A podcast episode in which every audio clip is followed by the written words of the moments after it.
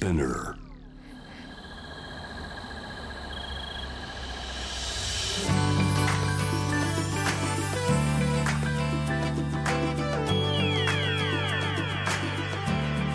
エネオス4 Hour Earth One by One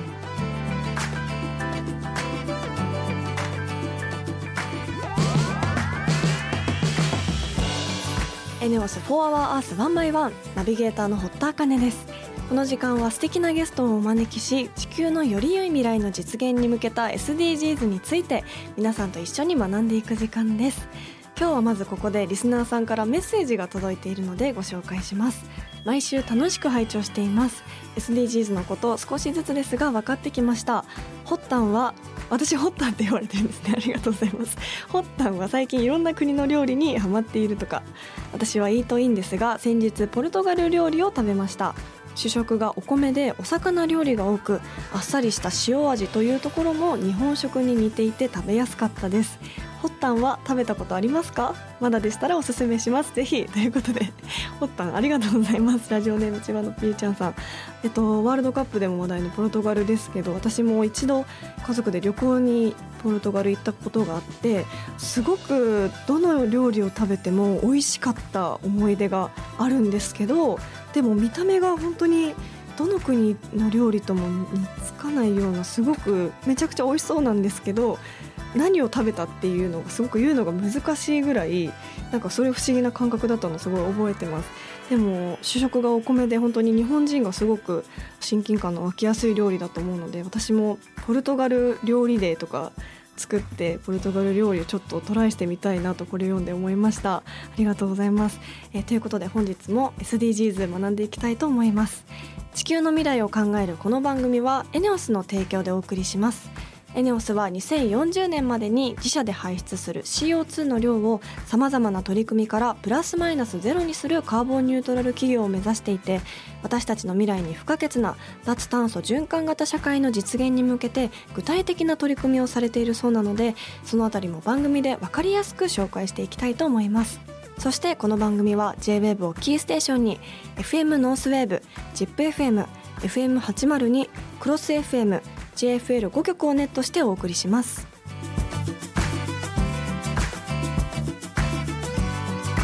エネオス4 Hour Earth One by One This program is brought to you by エネオス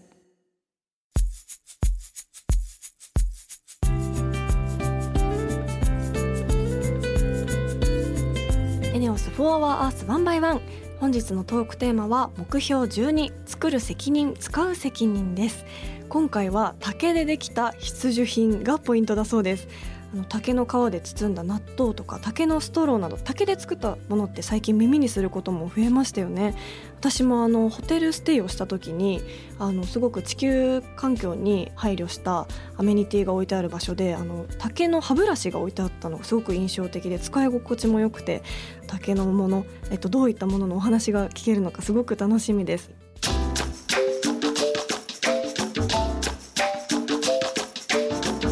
エネオス。4 Hour Earth One by One.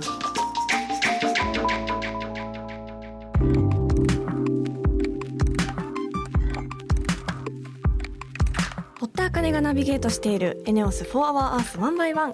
本日も素敵なゲストの方とリモートでつながっています。株式会社ホーリーテック代表林健人さんです。よろしくお願いします。はい、よろしくお願いいたします。まずは簡単に林さんのプロフィールをご紹介します大学在学中に世の中の情報格差に課題を感じ2019年に SNS マーケティングや SDGs 事業に取り組むホーリーテックの事業を立ち上げ卒業後2022年6月に株式会社化されました。えということで学生時代から起業されてたということなんですね。どういったことがきっかけでこの起業されたんですか？僕がもともと長期のインターンでウェブのマーケティングの会社の方に就労していまして、はい。でそのきっかけでインスタグラムとかの SNS に関することを学んでそこを体現したいと思って自分でえーやり始めたっていうのがきっかけ。です。なるほど。このホーリーテックではどういった事業をされているんでしょうか？SNS マーケティングがまず一つの事業としてあるのと、はい。竹の素材でできた歯ブラシっていうものを製造販売してます。へえ歯ブラシ。はい、だったんですね。あの実は私もホテルで竹の歯ブラシをあの使ったことがありまして、最近結構いろんなところで見かけるようになってますよね。なんでそういったあのビジネスをしようと思ったんですか？そうですね。僕が大学の在学中にあの大学の先輩で森林について勉強されてる方がいらっしゃって、はい。そこの中で放置竹林という課題があるんだよっていうところをあの教えていただいたんですね。はい。これが何かっていうと竹が放置されてしまっている管理する方の高齢化であったりとか、うんうん竹の需要の減少というところで放置されてしまっている。それが課題としてあることが僕が竹を使ったきっかけです。ね。竹が放置されてしまっているとどういった問題が起こってしまうんですか？そうですね。竹って成長スピードがものすごく速かったあはい、んですね。でそうすると日光を遮ってしまってうん、生態系の破壊。あとは竹ってすごく根を張るのが浅いので地滑りだったりとか土砂崩れが起きやすくなってしまう。そういった原因になってしまうのが課題というふうに言われてます。うんうんうん。そういった竹のものを使ってそこからなぜ歯ブラシを作ろうと思ったんですか？そうですね、うん。やはりあの身の回りで、まあ、脱プラスチック化っていうところを考えたときに、はい。プラスチックが他の代替の素材に変わっていないものってなんだろうっていうふうに考えたときに、はい、プラスチックの歯ブラシうん、がやっぱり変わっていない99%ぐらいは、まあ、皆さんプラスチックのものを使われていらっしゃって、はい、そこはやっぱりあの身の回りにあるもので一番変わっていないものだなと判断して、うん。歯ブラシっていうところに注目しました。確かに。エコバッグとかこうやっはい。とビニールが変わり始めているけれども、はいなぜ歯ブラシはまだ変わらないんだろうなと思う。確かに不思議ですよね。そうですね、うん。やっぱりそこがまだ変わっていないのは、やっぱり日本は特に変わっていないっていうのがね、そうなんですね。はい、その竹でできた歯ブラシってそのブランド名とかもあったりするんですか？そうですね、僕たちナガルルというローマ字で NAGARURU のナガルルというブランドで展開してます。かっこいい。流れる流れると書いて流れる。どういった思いが込められてるんですか？そうですね、えっと、主に2つの思いを込めていて、はい。一つが流れるって漢字で書くと流流れるって書くんですけど、うんうん。まあ、この一つ目の意味としては流行を作りたいっていうと。ころやっぱりサスティナブルな商品とかあ環境に優しい商品って、まあ、いろんなもちろんメリットはあるんですけど、はいそれを使うことがかっこいいとか可愛いとかおしゃれだよねっていうそういう流行を作らないとなかなか広がりがない、うんはい。なのでそういった流行を作るというところが一つ僕たちとして、まあ、ミッションとして持っているところでもあるので、まあ、流行の流から漢字を取ったのがまず一つ目はい。であとは環境に悪いものを流すという流行ですね。うん、なるほどすごくいいお名前。今ってその竹の歯ブラシどれぐらいの方に使っていただけてる感じなんでしょうか？一応年間で2万本を僕たちのオンラインストアから販売していてあとは年間でもう1万本ぐらいが旅館さんあとは雑貨屋さんとかうん。歯医者さんとかそういったところに卸させていただいているのがうん。残りの1万本って感じです。なるほど。合計3万本ぐらい使っていただいているようあな。3万本。はい。もうやっぱりこう竹の歯ブラシを使うことで地球に優しかったり、そういったメリットも大きいですよね。放置竹林問題の解決、うんうん。あと CO2 の削減っていうそこの2点になるので、うん、竹材を切ってでまた生やして切って生やしてっていうサイクルが速くなるので、まあ、そうすると光合成が。割れやすい若い竹がたくさん育つっていうところでうん光合成がより行われやすいので CO2 削減につながるっていうようなあうん。そういったですね。うん、えー、流れるっていうその竹の歯ブラシの商品の特徴ってどういったところにあるんですかね？主に3つあるかなというふうに思っていて、はい。一つがまずデザイン性というところですね、うん。かなりあのデザインには重視していてやっぱり可愛いというふうに思ってもらえるよううんで何十回と繰り返しですね試行錯誤しながらあのデザインを作っていったのがまず1点目ですはいね。で2点目としては機能性というところで歯科クリニックの先生と一緒に開発をしているので。えー、すな。ので形状としても歯垢除去率とかを考えながら手持ちのグリップのハンドルですね握りやすくただ力がめちゃくちゃ入ってしまうと歯茎を傷つけてしまうので、はい。適度な強さで握れるようなグリップにしています。これが2点目機能性です。3点目としては竹の歯ブラシに竹の炭を使っていることになるかなというふうに思います。竹の炭？そうですね。竹の炭を使っていて僕らの歯ブラシにチャコールの色のモデルがあると思うんですけど、はい。このチャコールのモデルに関しては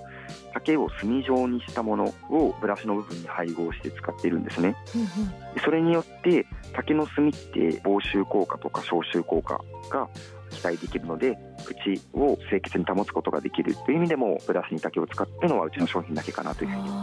確かに持ち手の部分が竹で磨く部分はプラスチックっていう歯ブラシとかもたまに見かけたりとかあとはやっぱり環境に優しいものって実用性がなかなかなくて本当にこれ歯にいいのかなって思ったりとかすることもあるのでなんかそのはい。歯科の方と共同開発されてるっていうのはすごく魅力的だなと思います今後の目標について教えていただいてもいいですか？まだ日本では竹の歯ブラシというものが主流ではもちろんないのでもっともっとこういった竹の歯ブラシも選択肢の一つとして素敵だよねっていうふうに思ってもらえるようにもっと竹の歯ブラシの認知を上げていったりとか。でその結果もちろん僕らのあのブランドの歯ブラシがもっともっと皆さんに愛用されるとすごく嬉しいなと思ってます。はいいや流れる。私もすごく気になるんですけどこれってどこで買うことができるんですか？ウェブサイト上で、えっと、ナガルル NAGARURU のナガルルでローマ字で検索いただくと僕らのサイトが出てくるかなと思いますので、はい。そこでご購入いただけるとありがたいなと思います。竹歯ブラシ東京農業大学で検索いただくと出てくるかなと思います。絶対にチェックしてみます。ありがとうございます。ありがとうございます本日のゲストは株式会社ホーリーテック代表林健人さんでした。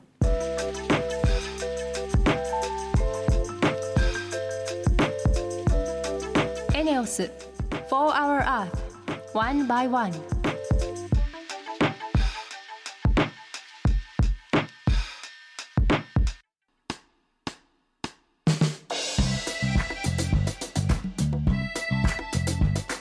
茜がナビゲートするエネオス4 Hour Earth One by One ここからはエネオス SDGs ステーションのお時間です。今月も引き続き地球温暖化にも関係のある次世代型エネルギー水素をテーマにお届けしていきます。先日エネオスの中川さんに水素エネルギーに関する取り組みについていろいろとお話を伺いましたが今週はその次世代型エネルギー水素について JWAVE の大学生専門学生コミュニティワコーズのメンバーが取材をしてきてくれました取材をしてきてくれた藤崎大河さんよろしくお願いしますよろしくお願いします。藤崎さんは今回どちらを取材されたんですか？そうですね。あのオンライン上の取材ではあったんですけども、あの北海道大規模グリーン水素サプライチェーン構築調査事業について、えーエネオスの水素事業推進部国内水素サプライチェーングループのお高橋裕太郎さんにお話を聞いてきました。なるほどなかなか難しい言葉がそうですね。難しそうな取材でしたけど、はい。あの先日エネオスの中川さんからも簡単にお話をいただいているあの調査事業なんですけど改めてこちらはどんな調査事業なんでしょうか？はい、えーカーボンニュートラルの実現への貢献を目指し、えー太陽光や風力などの再生可能エネルギー資源が豊富である北海道において、えー大規模なグリーン水素サプライチェーンを構築すべく実施する調査事業でございます。はい。ちなみにグリーン水素っていうのは、うんうん。あの再生可能エネルギーなどを使って製造した水素で、はい。えー製造や利用すべてにおいて CO2 を排出しないというところがポイントとなっております、はいそして、えー国立研究開発法人新エネルギー産業技術総合開発機構の通称ネドに、えー採択されたものでございます。うんもうなんか漢字がいっぱい 難しいですね読んでて、はい。大掛かりな調査事業のように思えるんですけどこれはエネオスだけでされているんでしょうか？えっとこれはエネオスだけじゃなくてうん、えー合計5社で行っております。まずはエネオス株式会社、うんうん。そして、えー北電ですね。北海道電力株式会社、うん。そして JFE エンジニアリング株式会社北海道電力ネットワーク株式会社と、おデロイトトーマツコンサルティング合同会社の5社で、えー行っております。なるほど。でもなんで北海道っていう場所が選ばれたんですかね？そうですね。あの北海道は太陽光や風力などの再生可能エネルギー資源があとても豊富で、うん。ポテンシャルがあるというふうなことを言ってました、うんうん。えー一方で本州とのお電力融通量ですね、あの電力を送る能力ですねに制限があることや北海道内の電力需要が比較的小規模であることからあ再エネ、えー電力導入拡大にあたり北海道内で使い切れない電力の有効利用や、えー天候などによる再エネ発電の変動に対応するための調整力の確保が課題となっております。えーそれらの課題を解決するために水素の製造量を変化させることで電力負荷の調整が可能となる水電解装置の活用が有効な手段として期待されております。うんなるほど。課題もあるけどそれを見越したまた解決策も出てきてるんですね。す。はい。ちなみにこの藤崎さんはあの水素エネルギーについてそもそもどんな印象をお持ちでした？そうですね。この取材をするまではやっぱり水素エネルギーってなんだろうっていうかなんかうん。未知の世界っていうところがあって、はい。トヨタさんの未来があの街中で走ってるのを見かけて、うん。ああれ水素で走ってるんだうんうんうなんぐらいの印象だったので、なんかこんなにこう水素エネルギーが今あの身近な存在になりつつあるっていうのを聞いてびっくりしましたうね。ん。しかもあの北海道ってその再生可能エネルギー資源がすごい豊富っていうことだったんですけどはい。すで、に多くの再生可能エネルギーがもう作られてるんですか？えっとですね、えー2021年度時点では石炭火力を中心とした火力発電が全体の約7割を占めております。はい、現在はあ自治体再エネ事業者を中心に積極的に再エネ電源の導入を進めている状況でございます。楽しみですね、はい、あのエネオスをはじめとする5社先ほどおっしゃってましたけど、なんでこういった調査事業に乗り出したんでしょうか？そうですね。あのカーボンニュートラルの実現に向けてえー再エネ導入拡大を促進するにあたり電力供給に必要な発電からあ送配電のシステムなどの系統増強のみならず、うん未利用のお再エネを有効活用することも重要な選択肢の一つとおされております。この事業はあこうした認識に基づいて未利用の再エネを有効活用したあ水素製造、うん。そして利用や活用に取り組むために重要とされています。うん、あの国産グリーン水素サプライチェーンを作るための調査事業っていうことなんですけど、なんで今サプライチェーンの構築が求められてるんでしょうか？そうですね。あの水素エネルギーって今とてもポテンシャルがあると言われていて、はい、高橋さんの話の中でこんな話があって、うん。あの2050年の北海道のグリーン水素製造量の目安みたいなものがあるんですけどもそれでは約えー年間40万トンの水素を製造できるようになると予想されています。はい、でも40万トンって実際、えー分かりやすく、えー例えると、うん。今北海道に走っているトラックやバスそして電車を全て水素で走らせるよってなった時に、うん。年間必要なあー水素の量が約31万トンなんですね。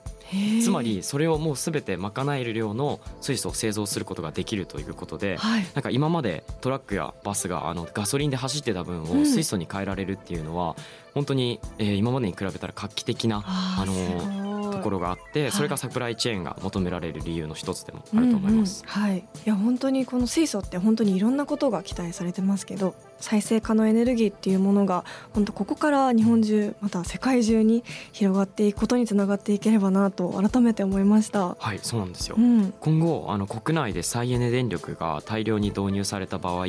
系統を介して供給しきれない余剰電力が日本全体で大量なんですね。大量に発生する見込みです、はい、約2000億キロワットと言われています。この余剰電力を有効活用できれば国産のグリーン水素を安価に大量に製造できる可能性があります、うん。国内でクリーンなエネルギーを作ることができれば地球温暖化防止の観点のみならず多くのエネルギーを輸入に頼っている日本にとってはエネルギーの安定供給の観点からとても重要とされていまうす、ーんいや本当に楽しみですね。なんか難しい取材だったと思うんですけど、はい。すごくわかりやすく私もなんかまた未来の希望が見えた気がしました。あの来週は具体的にどんな調査を行っているのかその取材内容についてもはい。いろいろと伺っていきたいと思います、はい。本日は J-WAVE バコーズのメンバー藤崎さんありがとうございました。ありがとうございました。エネオス4 Hour Earth One by One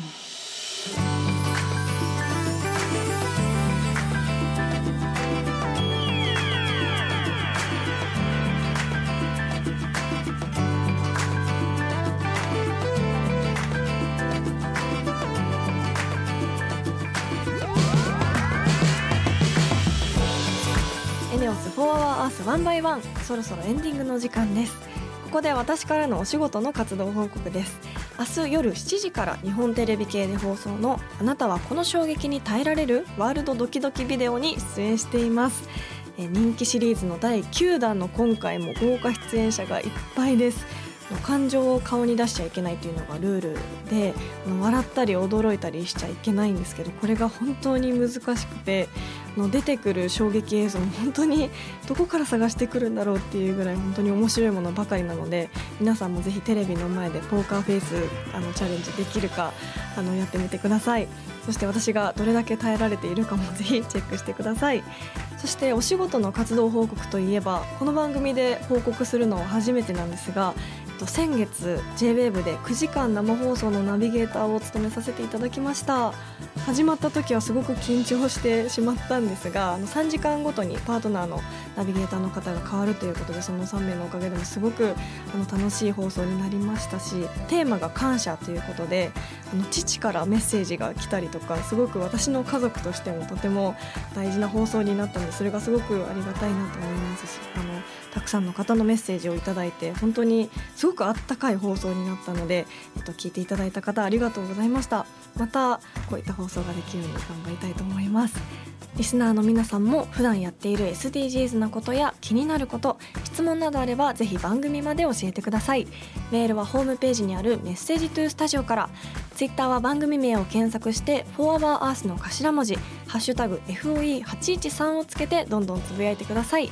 エネオス SDGs ステーションへのメッセージも大歓迎です。地球温暖化や水素エネルギーに関する疑問や質問。さらにはエコバッグの活用や物の節約など皆さんがしている地球温暖化対策についてぜひお気軽にお寄せください。メールでのメッセージを採用された方には地球にも優しいバナナペーパーを使用した番組オリジナルステッカーをプレゼントいたします。なおステッカーご希望の方はメールに住所とお名前の記載をお忘れなく。それではまた来週この時間にお会いしましょうここまでのお相手は堀田茜でした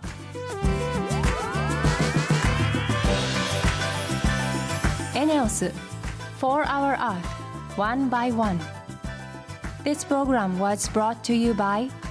エネオス